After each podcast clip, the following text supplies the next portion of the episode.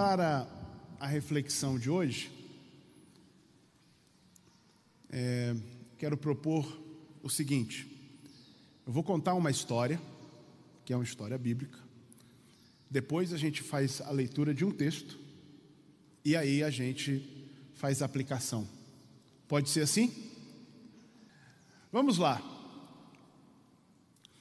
Deus chamou um homem chamado Abraão, isso você vai encontrar no livro do Gênesis. Deus chama esse homem e diz para ele: Abraão, eu tenho um projeto com você, eu, através de você, vou construir uma grande nação.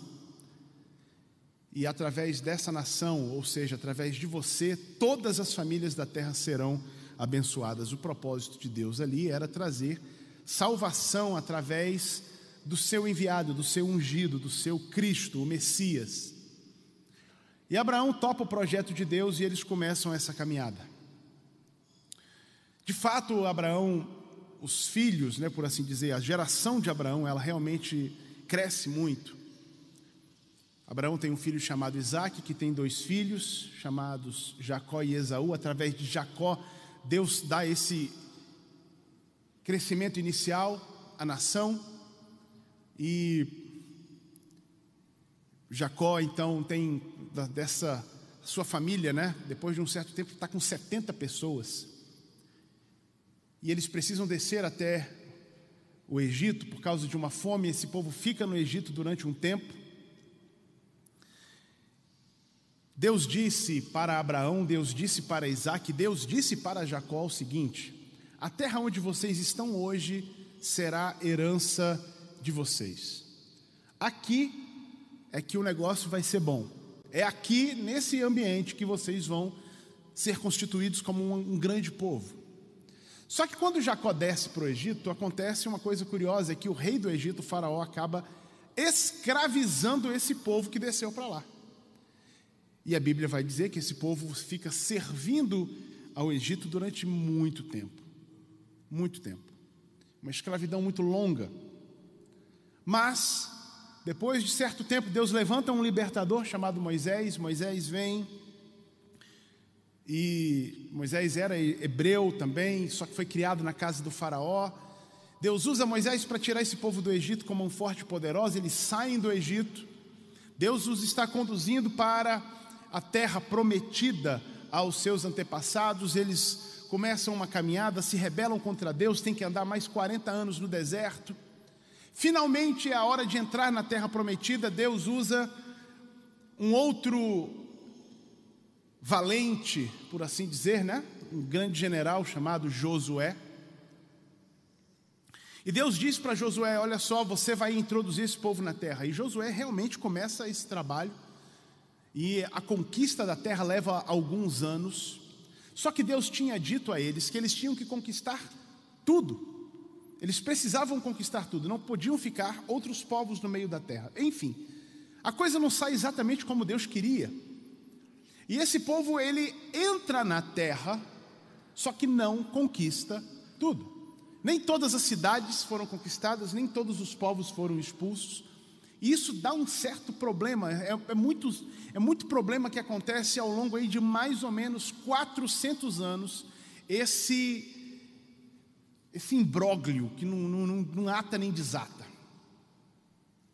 Deus lá na frente levanta um homem chamado Davi, um, um jovem pastor de ovelhas que, nas palavras do próprio Deus, era alguém que era segundo o seu coração. E Davi, então, no seu tempo de reinado, ele faz essa conquista definitiva, 400 anos depois que o povo entrou na terra, olha só. E Davi conquista uma cidade chamada Jerusalém, na, ah, na cidade de Jebus, mas Jerusalém. É Davi quem conquista essa cidade e expulsa dali aquele povo que já era para ter sido tirado 400 anos antes. Davi conquista a cidade e coloca ali essa cidade que está no centro do país, a capital do seu, do seu reinado. Depois de um tempo, Davi coloca no seu coração de que o templo, um templo a Deus deve ser edificado nessa cidade. E Davi faz os preparativos, Deus não permite que ele, que ele construa o templo, mas o seu, o seu filho, o próximo rei Salomão, então, é, é, autorizado, por dizer assim, por Deus e é usado por Deus, então, para levantar esse templo. Olha só que coisa linda. O templo está edificado. E Jerusalém se torna, nesse tempo de Davi e Salomão, a capital política, mas também o centro religioso do país. E Deus faz essa promessa a Salomão de que o seu nome estaria naquela casa, o seu nome estaria naquele templo. Ali seria o lugar para o qual as pessoas, né, voltadas para aquele lugar, as pessoas orariam e Deus ouviria. Ali seria o lugar onde Deus recebe, receberia adoração. E esse templo foi construído de forma magnífica, lindo, lindo, lindo. Bem, depois de Salomão, o povo entra em colapso, um colapso civil e religioso e, enfim, um bocado de coisa, e esse povo se divide em dois. E começa um tempo de decadência, por assim dizer, desses dois povos, que é um só, mas que se dividiram em dois. O fato é que 300 anos depois, 300 e poucos anos depois, um, uma parte, né, um desses dois reinos, o reino que estava mais ao norte, é levado cativo e disperso entre as nações. Cem anos depois, o reino do sul é levado cativo. E aqui tem uma coisa curiosa, é porque o reino do sul é onde está Jerusalém como capital, tem Jerusalém por capital. E os caldeus, os babilônicos, eles vêm como instrumento de Deus para acertar as contas com aquele povo, que lá atrás foi escolhido para ser bênção para as nações ali na frente. E Deus está conduzindo esse povo neste caminho de ser bênção para as nações. E é por isso que Deus traz os babilônicos, os caldeus, para poder corrigir o povo. E os babilônicos vêm em três incursões. Numa primeira, que eles vêm eles levam os melhores do povo para a Babilônia. Levam os jovens príncipes, os jovens da corte, a moçada, a elite do país, todo mundo vai. Numa segunda incursão, eles levam uma boa parte do povo, e na terceira incursão, a coisa de 15, 20 anos depois da primeira, eles acabam com a cidade. Sem dó nem piedade, os muros são destruídos e o templo de Deus, ele é totalmente destruído e queimado. A cidade é arrasada e quem olha para aquilo diz: a promessa de Abraão, a promessa feita a Davi e Salomão, olha isso tudo, acabou, acabou tudo. E agora? E você vai ver as promessas de Deus se manifestando através de profetas, através uh, do ministério de muitos homens, como Ezequiel, Jeremias, Daniel, Oséias, enfim, uma série de, de profetas que vão falar, e a gente vai começar a falar dos profetas agora, nas conversas das Escrituras, já a partir desse, já nessa agora, né? já, já nessa próxima terça. O ministério dos profetas. E acontece algo inesperado, inesperado para quem não conhecia as Escrituras, mas 50 anos depois dessa destruição do templo e da cidade, um rei persa chamado Ciro dá uma ordem, e ele diz: O Deus Criador me deu uma ordem que é construir um templo para ele em Jerusalém. E os judeus então são autorizados a sair, a saírem da Babilônia e voltarem para Jerusalém, voltarem para sua terra para reconstruir tudo. Bem, enfim. Esse processo de reconstrução do templo leva 20 anos. 20 anos, porque eles começam, eles têm que chegar, se arrumar, começam a construir, a obra fica parada, interrompida por 14 anos. E mas finalmente o templo é construído. Ufa! Olha aí o templo Graças a Deus. Mas, queridos, a cidade não foi reconstruída. O templo está reconstruído, o pessoal veio e começou a ficar por ali, a vida religiosa começou mais ou menos a voltar. Mas passa muito tempo, muito tempo mesmo, para que alguém se sinta tocado, por assim dizer, a reedificar a cidade. E Deus usa um homem chamado Neemias para isso. Neemias escuta do seu irmão que estava lá no meio desse pessoal que a cidade está entregue às moscas, entregue às baratas. E a gente está falando aí de quase 100 anos depois de que Ciro permitiu que eles voltassem. 100 anos depois da autorização para sair e voltar para edificar cidade, o, o, o templo e a cidade, a cidade continuava arrasada, terra assolada. E esse homem chamado Neemias decide pedir ao rei, consegue do rei autorização e ele é enviado para Jerusalém. Tem uma série de contextos históricos envolvidos nisso, que não é o caso da, da conversa hoje aqui. Mas Neemias chega na, em Jerusalém, dá uma caminhada, três dias olhando a situação, e depois ele chama o pessoal e diz: Vamos lá, gente, vamos botar a mão na massa, porque é para acontecer. Olha aí. E Deus usa esse homem para, além de motivar o povo, reconstruir os muros.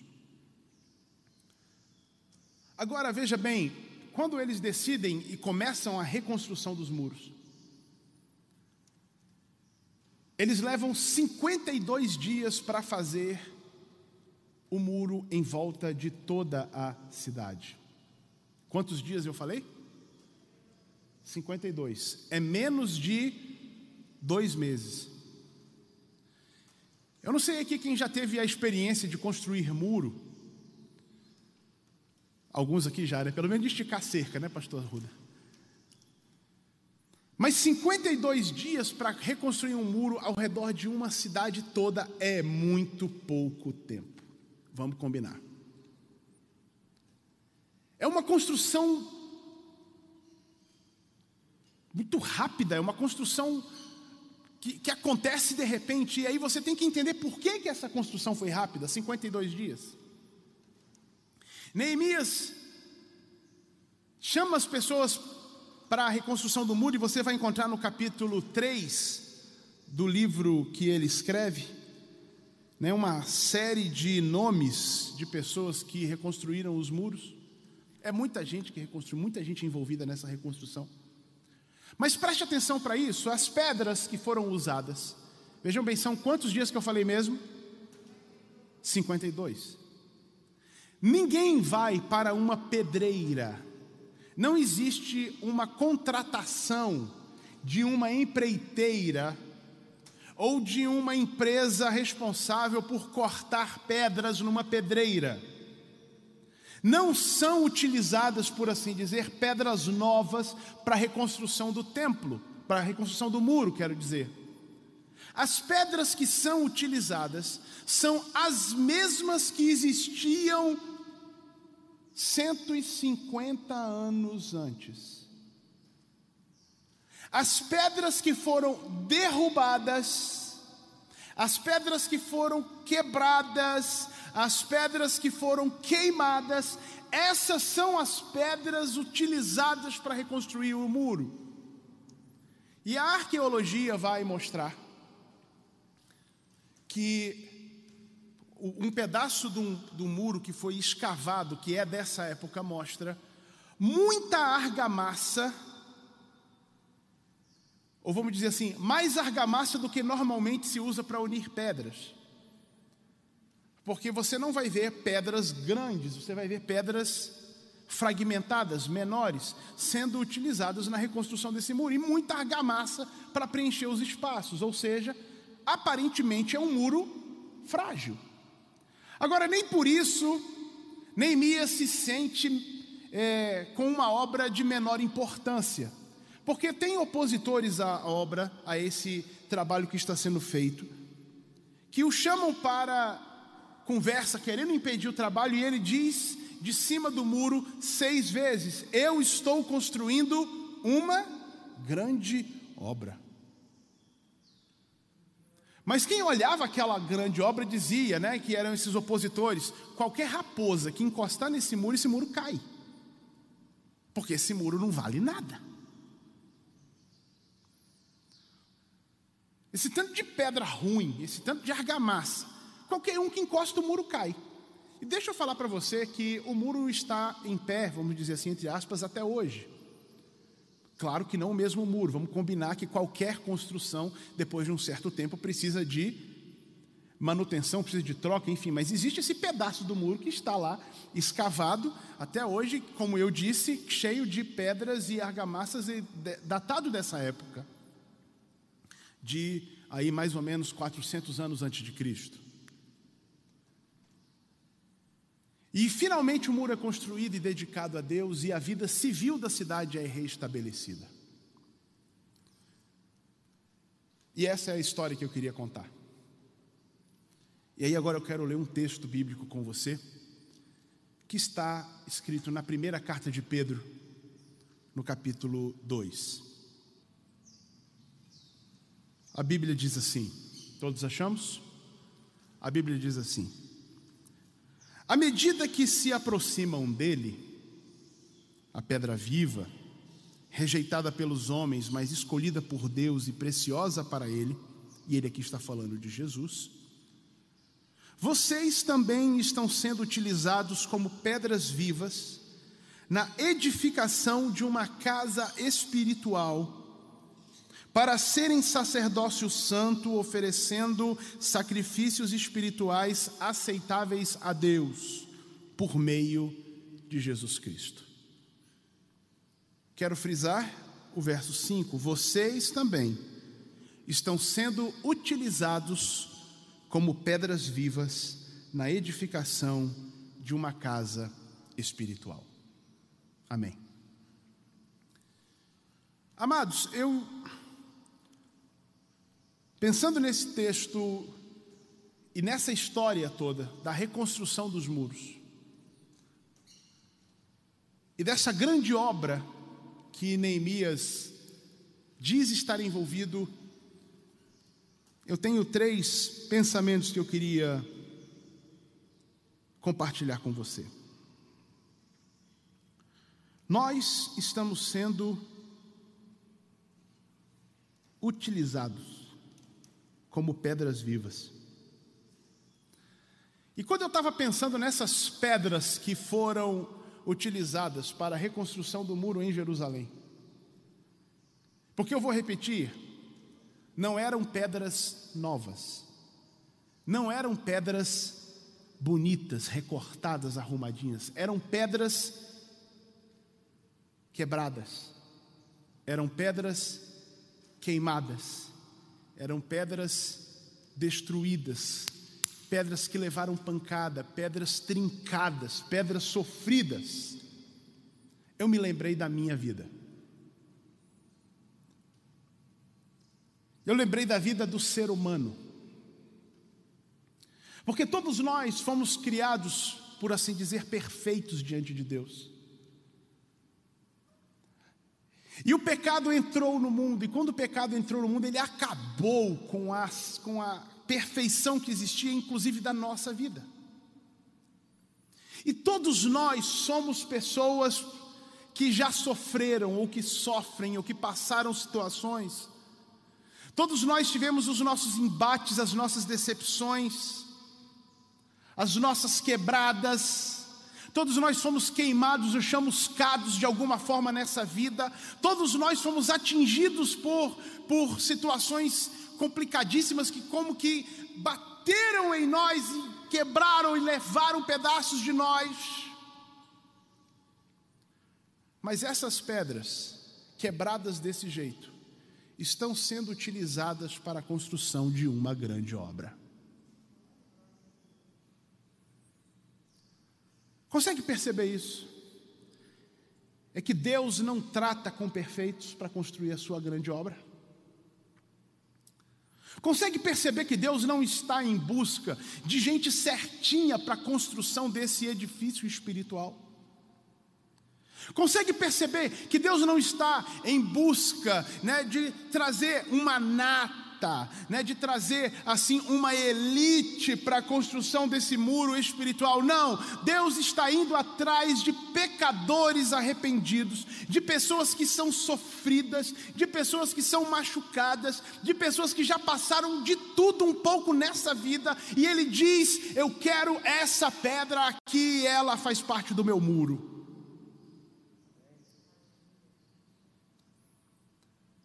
Eu fico lembrando de algumas pessoas que Jesus chamou, com quem Jesus se relacionou na Bíblia. Fico me lembrando de uma mulher chamada Maria Madalena, da qual ele expulsou sete demônios, brother. Eu não sei se tem alguém aqui dentro, acho que não. Dos rostos, né, das faces que eu olho aqui, eu acho difícil que conhecer uma história de alguém aqui que tenha expulso, né, que, que, de quem Jesus tem expulsado sete demônios.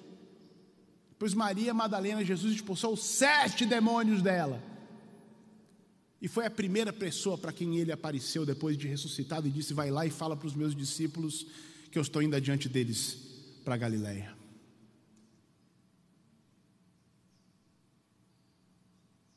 Fico vendo Jesus entrando na casa de um Zaqueu. um homem que foi, que sofreu todo tipo de bullying na sua vida, porque ele era de baixa estatura. E perceba, perceba isso, né, Fagner? Os judeus já são de baixa estatura. E a Bíblia vai dizer que Zaqueu era de menor, ela é menor ainda. Camarada que a vida inteira foi acusado de ser ladrão porque ele era o chefe dos publicanos. O camarada que a vida inteira foi chamado de traidor pelos seus. Mas o Verbo de Deus eterno, que conhece os corações desde sempre, olha para Zaqueu e diz: Hoje entrou salvação nessa casa, porque esse também é filho de Abraão. Fico lembrando daquele homem que está nas terras de Gadara, endemoniado, não por sete demônios, mas ele tem dentro de si uma legião. E o camarada só dá trabalho na sociedade. Ele sai gritando à noite, ele corta corrente, ele assusta todo mundo, ele espanca todo mundo, mora no meio dos sepulcros. Um louco E é esse que Jesus toca, expulsa a legião de demônios que tem nele e diz para ele: vai lá no meio dos seus e conta o que Deus fez por você, o que que Deus fez na sua vida, como ele transformou a sua história. Vai para o meio dos seus e conta lá, porque é lá que precisam ouvir. Fico lembrando de um homem chamado Saulo, que queria muito ser é, reconhecido por por, por ser alguém que honrava Deus e que trabalhava para Deus, e ele vê esse povinho que aparece aí dizendo que Jesus é Deus, né? e ele pega esses camaradas, leva ali no canto e dá uma surra neles, e entra na casa deles, e, arruba, e arrebenta a casa deles, e quebra tudo, e bota a gente na cadeia, e bota a gente preso. Aí ele tem um encontro com Jesus. E Jesus bota ele no chão, sem conseguir enxergar nada e manda um homem lá na casa onde ele está hospedado. e o homem diz para Jesus: Senhor, esse cara é doido, eu vou orar por ele. E Jesus diz: Pode ir lá, porque ele vai ser vaso nas minhas mãos. Eu contei aqui quatro histórias, mas você tem a sua história. Você tem as suas dificuldades, você tem os seus enfrentamentos, você tem a, a, a, os seus traumas, você tem as, as, as chamuscadas da vida sobre você, você tem suas decepções e tristezas. E quando alguém diz para você, olha só, Deus quer te usar, você diz, eu? Como assim Deus quer me usar? Deixa eu te dizer de novo: Deus está em busca de pedras quebradas para a construção deste grande edifício espiritual, porque a glória é dele. Hum.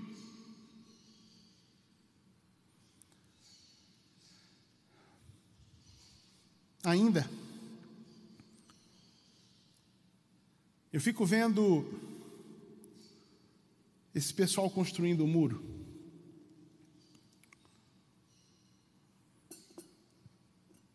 Tem um tal de Salum que constrói com as suas filhas. Tem um tal de Zadok, que é um dos um dos homens que reconstrói os muros, ele reconstrói o muro na frente da sua casa, assim como os sacerdotes. Sabe, gente, eu fico olhando essa construção do muro. E que toda pedra encontrada contava. Nenhuma pedra podia ser desprezada. Veja bem, quando eu olho essa nossa construção aqui, e imagino tijolos quebrados, e você tem que reconstruir tudo de novo. Todo caco de tijolo conta. Você precisa de tijolo. Você não vai conseguir comprar tijolo, você tem que reconstruir tudo de novo. Então, vamos atrás dos pedaços que tem. Primeiro, né, eu fico imaginando esse salão dizendo para as filhas dele: meninas, vão lá e tragam as pedras. Peçam ajuda para os homens que tem por aí para carregar pedra, mas a gente precisa de todas as pedras. Saem essas meninas procurando pedaços de pedra, porque elas não vão encontrar pedras inteiras. E elas trazem umas pedras maiores. Pede ajuda lá para a Omaiada, a Omaiada vem ajuda, traz aquele monte de pedra e põe aqui, porque aqui vai ser o lugar que a gente vai reconstruir o muro. Aí Salum olha e diz: Está pouco. Para reconstruir o muro está pouco. Aí lá vão as meninas de novo. Daqui a pouco elas voltam com pedras, pedaços de pedra menores, mas vamos lá, né? Coloca lá as pedras. Faz aquele outro monte, Salom olha e diz: A gente precisa de mais. Lá vão as meninas de novo e começam a trazer as pedras menores, aquelas pedras que cabem numa sacolinha, e juntam as pedrinhas, as menores, cacos de pedra, pedaços de pedra, e esses pedaços de pedra são trazidos. E fica aparecendo, eu fico na minha mente vendo essa cena, igual quando criança, não sei quem já teve essa experiência, de você fala para uma criança, vai lá e traz é, vai, vai no meio do mato e traz todas as os besouros que você encontra. E aí a criança vai andando, né, procurando um por um dos besouros, né, para botar dentro da sacola. Ou então fazer igual alguns fazem, né, sai pegando na época da cigarra, né, sai pegando cigarro, ou sai procurando as cascas de cigarra. E a criança sai olhando, procurando tudo. Eu fico imaginando as filhas de Salom procurando pedras. Aonde que tem uma pedra aqui que mais ou menos funcione? porque toda pedra conta. E nessa edificação que Deus está fazendo, esse edifício espiritual que Ele está fazendo, toda pedra conta.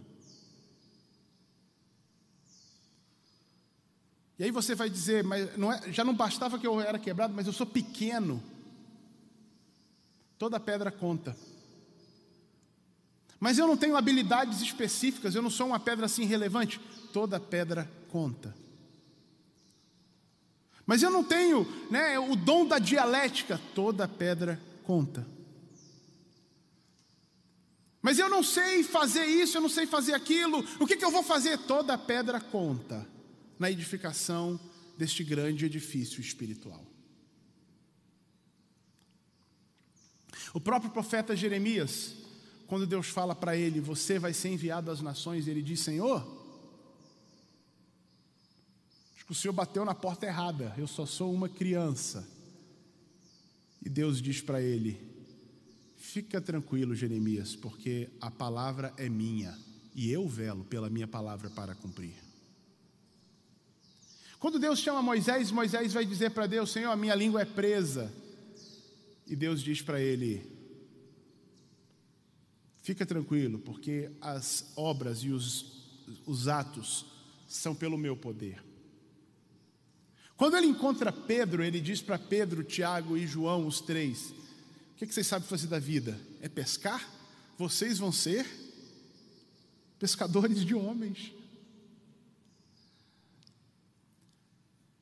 Deus não está em busca, como eu disse de novo agora há pouco, Deus não está em busca das melhores pedras, Deus está em busca de todas as pedras, porque todas as pedras contam. E Deus está tratando com você, Deus quer você, vem para dentro do muro, porque você faz parte da edificação. Pequeno, por menor que você seja, não tenha preocupação com isso, porque quem vai dar a liga no muro é o Espírito Santo. A argamassa que vai dar a liga, que vai construir, que vai colocar a gente junto, é o Espírito Santo de Deus. Não é porque nós somos pedras boas, mas é porque Ele é bom. Não é porque a gente é muito importante no negócio, mas é porque Ele sabe o que, que Ele está fazendo e Ele é o construtor, Ele é o criador de tudo que existe, inclusive desta grande casa espiritual. E nós vamos sendo usados um por um, pedaço por pedaço. E finalmente, Dizer que o muro, pelo muro, não fazia o menor sentido. Por volta do ano, acho que 150 da nossa era, o imperador Adriano, imperador romano, né? Ele estava numa incursão na Britânia, tentando conquistar a Britânia como um todo e não estava conseguindo. Ele não conseguia conquistar a Britânia. Então aquilo começou a gastar dinheiro demais, aquilo começou a gastar gente demais, aquilo começou a apurrinhar a cabeça demais. Você sabe o que Adriano fez? Meteu uma muralha. Lá na Britânia. Puf, disse, pronto, acabou. Agora eu não mexo mais com isso aqui não. Quem fica para lá, fica para lá. E o meu negócio é da muralha para cá. Pronto. Né? Ficou uma muralha lá muralha existe até hoje lá como testemunho disso, uma muralha que, para todos os efeitos, não disse nada para ninguém.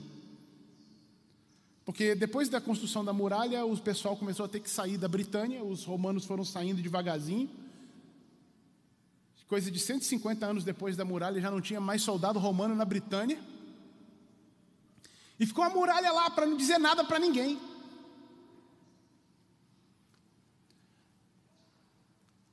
Neemias, nessa construção do muro, só faz sentido fa uh, fazer a construção do muro, só faz sentido construir o muro, porque existe uma cidade dentro dos muros. Neemias não quer construir o muro porque sim.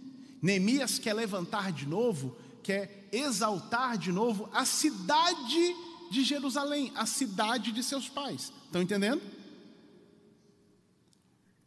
Não é simplesmente dizer que as pessoas passem por ali e digam: olha só, ali tem um muro de um lugar onde já foi a cidade. Olha, é para marcar que houve um tempo, houve uma cidade lá, mas os, os caldeus vieram derrubar a cidade toda e acabou tudo. Não, não, não, não, não, não, não. O projeto de Neemias é reconstruir o muro para que a cidade de Jerusalém fosse novamente enxergada, valorizada por assim dizer, exaltada.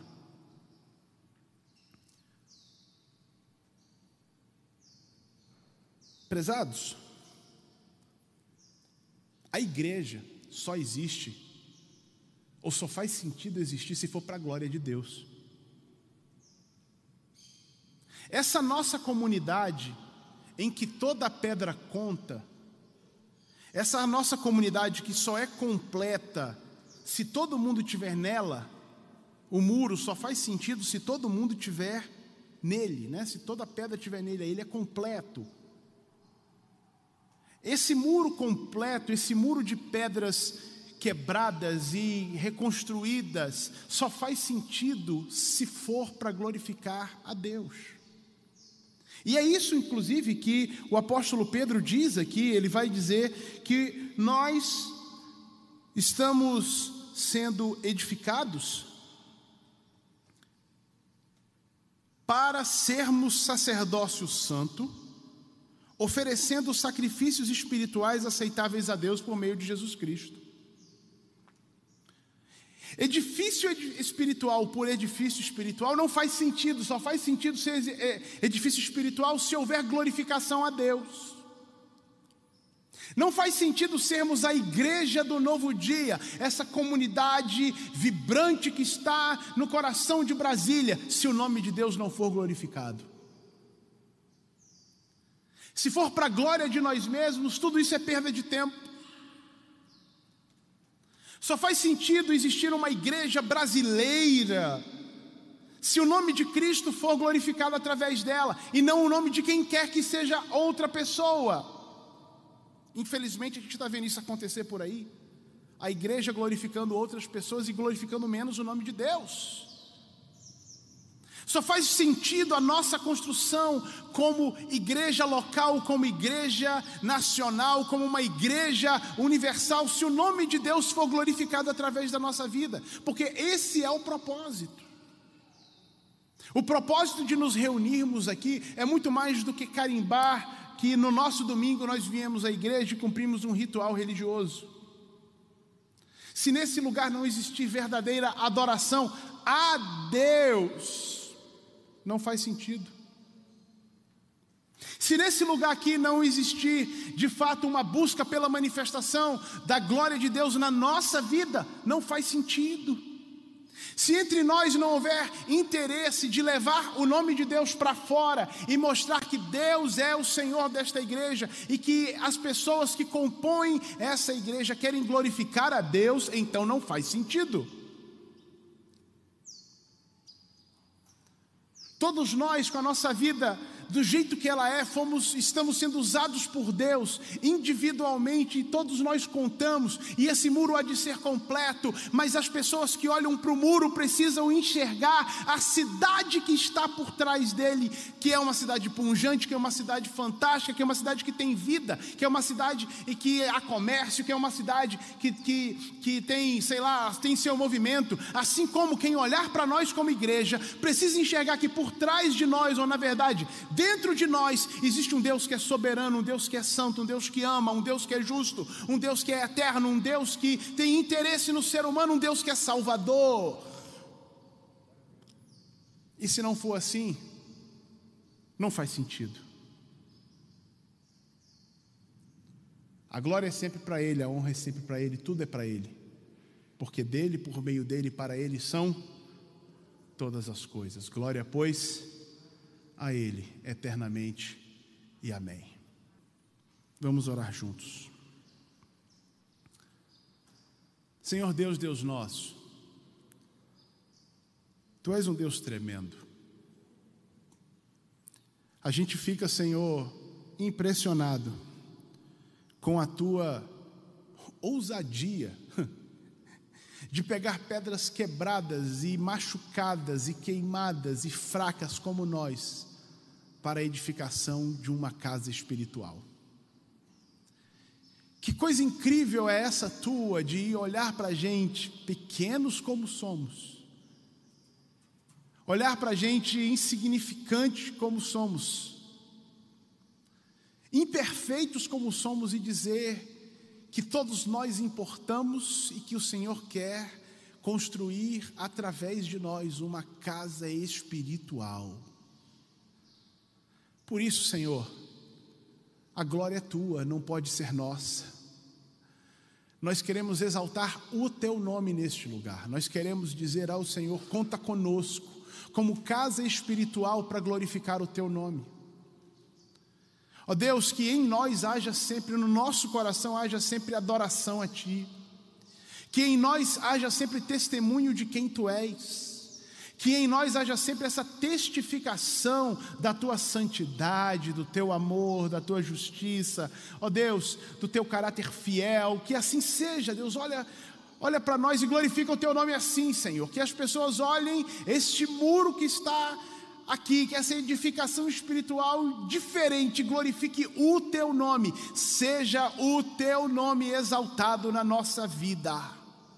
Seja o teu nome glorificado através de nós, seja o teu nome levantado e conhecido, e não a nós, Senhor, não a nós, mas ao teu nome dá a glória, por amor da tua misericórdia e da tua fidelidade.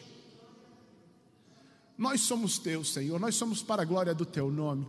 Apesar de nós, o Senhor glorifica o teu nome em nós. Apesar de nós, o Senhor mostra para esse mundo quem tu és através da nossa existência. Apesar de nós, o Senhor nos usa para testificar para este mundo que tu és poderoso para transformar pedras quebradas em casa espiritual que glorifica o teu nome. Seja o teu nome exaltado assim na nossa vida, Senhor. Glorifica o teu nome em nós. Glorifica o teu nome em nós. Glorifica o teu nome em nós. Amém, amém e amém. Glória a Jesus. Glória a Jesus.